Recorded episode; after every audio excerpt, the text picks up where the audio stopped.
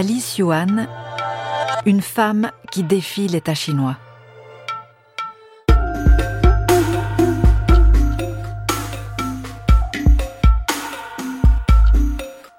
Elle a connu l'occupation japonaise, la révolution culturelle, des oppressions qui n'ont pourtant pas eu raison de sa foi chrétienne. Épouse d'un leader de l'église souterraine en Chine, Alice Yuan a vécu les plus de 20 ans d'emprisonnement de son mari dans la solitude, l'humiliation, mais aussi dans l'espérance.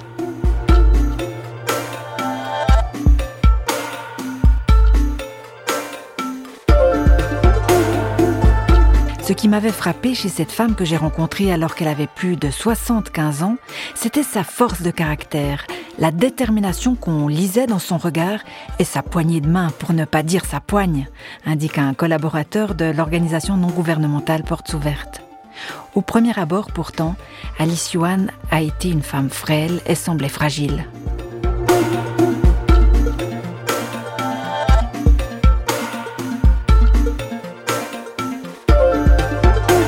Liang Huizhen, connue en Occident sous le nom de Alice Yuan, a vécu enfant dans une région montagneuse à Zhaoqing, ville-préfecture du centre-ouest de la province chinoise du Guangdong, dans le sud du pays. Elle est décédée à Pékin, Beijing en chinois, littéralement capitale du Nord, le 2 août 2010. À l'image de ces deux lieux de vie distants de plus de 2400 km, sa vie a été marquée par le changement et aussi l'adaptation.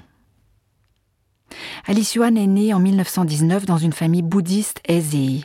Elle reçoit une éducation occidentale. Elle suit en effet sa scolarité dans l'une des écoles missionnaires qui se sont ouvertes suite aux persécutions religieuses du début du XXe siècle. Entre 1899 et 1901, pendant la révolte des Boxers, soit le mouvement opposé à la foi, aux réformes et aux étrangers, 236 missionnaires occidentaux et 23 000 chrétiens chinois ont été tués. De nouveaux missionnaires sont ensuite revenus et ont créé 900 hôpitaux, 6000 écoles élémentaires et lycées et une vingtaine d'universités dans le pays. Mais tous se sont vus par la suite expulsés avec la mainmise de l'État sur les questions religieuses. Durant la guerre avec le Japon de 1937 à 1945, les atrocités commises par l'occupant ébranlent fortement Alice. Ce qu'on a appelé par la suite l'Holocauste asiatique a un effet de détonateur sur elle, et dans l'effroi suscité par le conflit, la jeune femme qu'elle est cherche refuge dans le christianisme. Elle s'est adressée à Dieu pour la première fois par ces mots. La vie est horrible, Dieu, j'ai besoin de toi, sauve-moi. Alice découvre et persévère dans la foi chrétienne. Elle épouse en 1938 Yuan Qiangshen, connu hors du territoire chinois sous Alan Yuan, en dépit des réserves de ses parents qui la mettent en garde contre ce prêcheur sans le sou. Au début de sa vie de couple et sous occupation japonaise, la jeune femme apprend à travailler la terre et à grandir dans la foi. La religion chrétienne n'a pourtant pas le vent en poupe.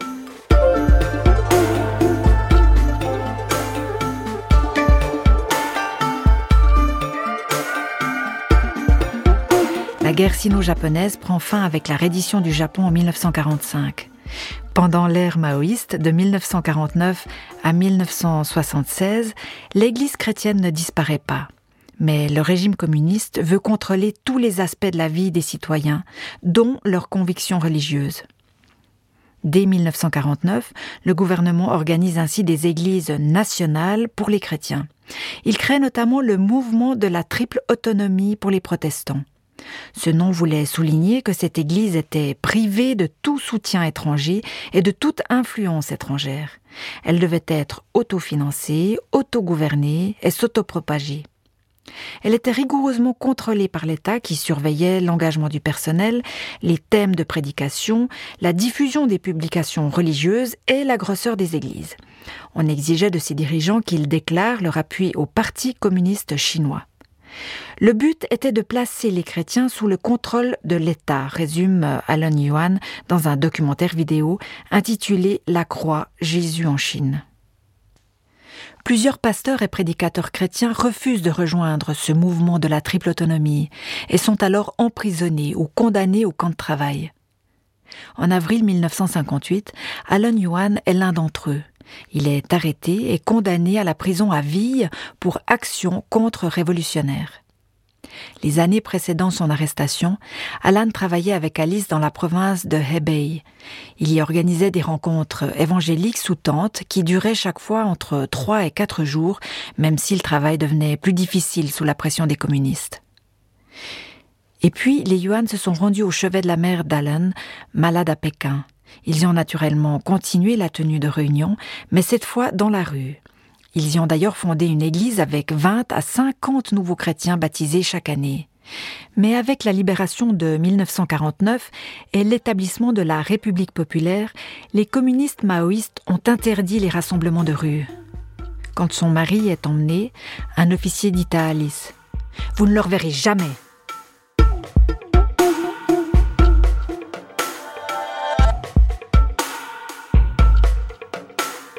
Pendant 20 ans et 8 mois, Alan reste emprisonné près de la frontière soviétique, à Heilongjiang, en Sibérie chinoise, où le froid de l'hiver provoque à chaque fois la mort de plusieurs prisonniers. À Pékin, Alice se retrouve de son côté seule, à la tête d'une famille de six enfants, dont l'aîné a 17 ans et le plus jeune 6. Elle n'a ni travail ni revenu. Les épreuves s'accumulent rapidement et la famille connaît les mois les plus difficiles de sa vie.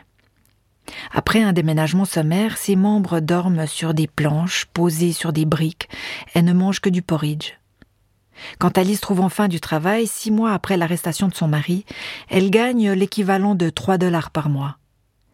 Dans l'usine qu'il emploie, elle doit subir des séances publiques d'autocritique, à l'occasion desquelles ses collègues lui signifient leur hostilité et leur mépris.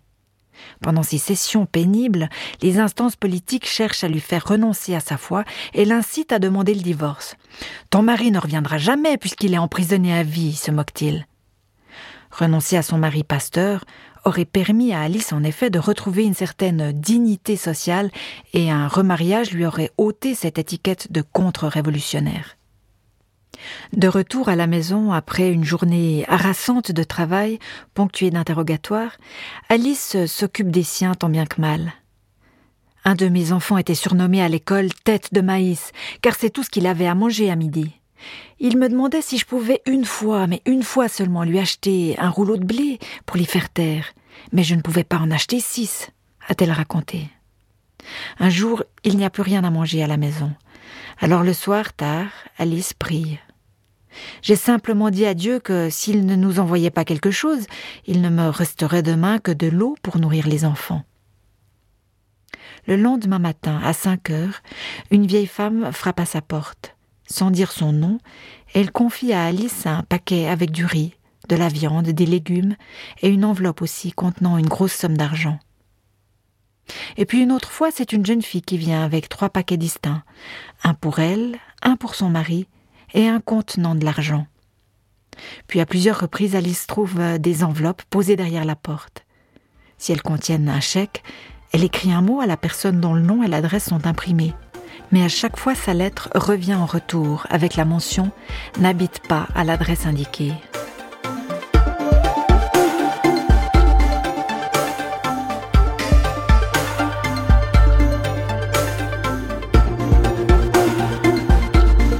De sa communauté alors que personne n'ose témoigner, ouvertement ou non, sa sympathie à une épouse de contre-révolutionnaire, Alice doit gérer seule son immense chagrin, comme les difficultés du quotidien.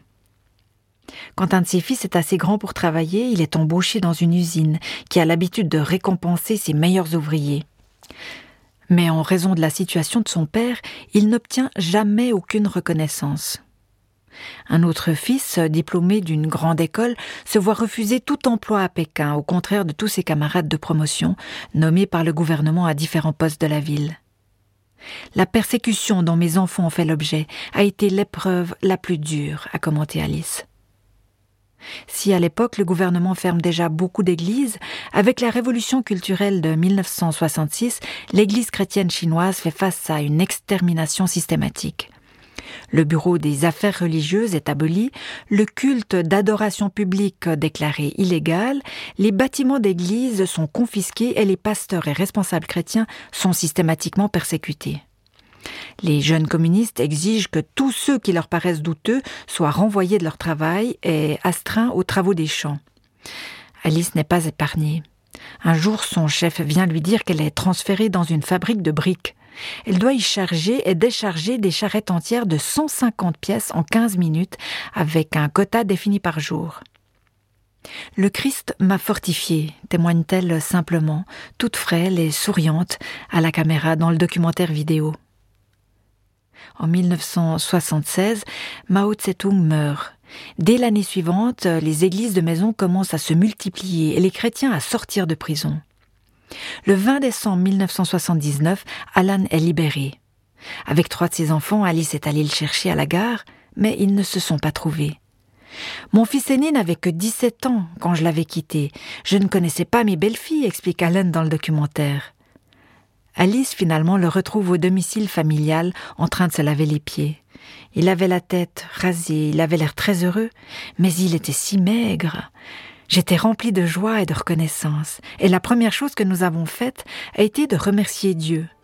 La prison, somme toute, était un endroit sûr pendant la révolution culturelle. Et puis quand il est revenu, les enfants étaient tous élevés et avaient leur propre famille. Je l'ai donc eu entièrement pour moi.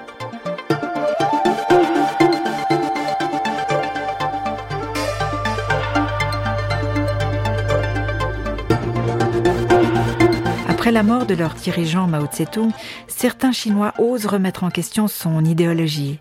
Des intellectuels critiques euh, se mettent à exiger des garanties légales pour les droits civils, la liberté d'expression et l'établissement d'une certaine forme de gouvernement représentatif afin de contrer les abus des dirigeants politiques. À la fin des années 1980, les étudiants remplis d'attentes se tournent ouvertement vers l'Occident et ils réclament un changement. Une manifestation de masse a lieu en 1989 à la place Tiananmen à Pékin. Mais les 3 et 4 juin, cette expression publique de dissidence est brutalement réprimée par l'armée. Des chars d'assaut et des soldats sont envoyés pour s'opposer aux manifestants, tuant des centaines de personnes. Après ce massacre, la dissidence publique devient presque impossible. Personne n'a le droit de s'élever contre l'État.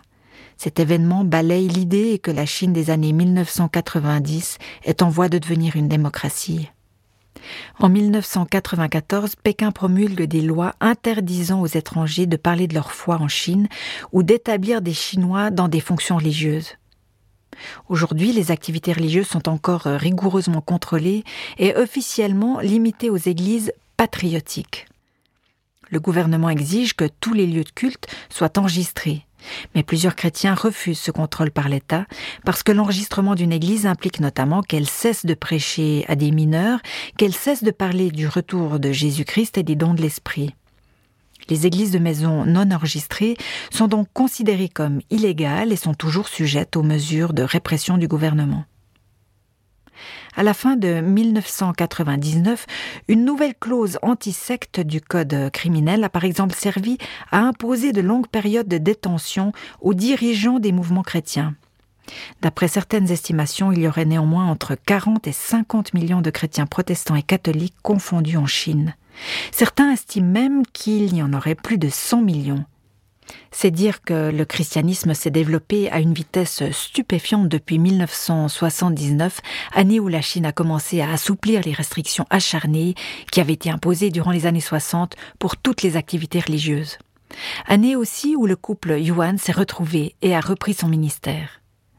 Pendant les années 80 et 90, et dans leur propre maison, ils ont accueilli le dimanche quelques 300 personnes en trois services successifs, et étaient heureux de baptiser chaque année des centaines de convertis. En tant que responsable d'une des premières églises de maison à Pékin, le couple Yuan n'avait pas peur. Il ne cachait jamais ce qu'il faisait, a indiqué John Short, missionnaire australien qui les a connus. En 1994, l'évangéliste américain Billy Graham s'est rendu chez eux pour prêcher. L'année suivante, Alan Yuan était à la Maison Blanche, invité du gouvernement américain, et prenait part à une session de la White House Morning Prayer Fellowship, soit le petit déjeuner national de prière. Le 16 août 2005, Alan décède. Alice, celle qu'il considérait comme la cheville ouvrière du 80% de leur travail commun,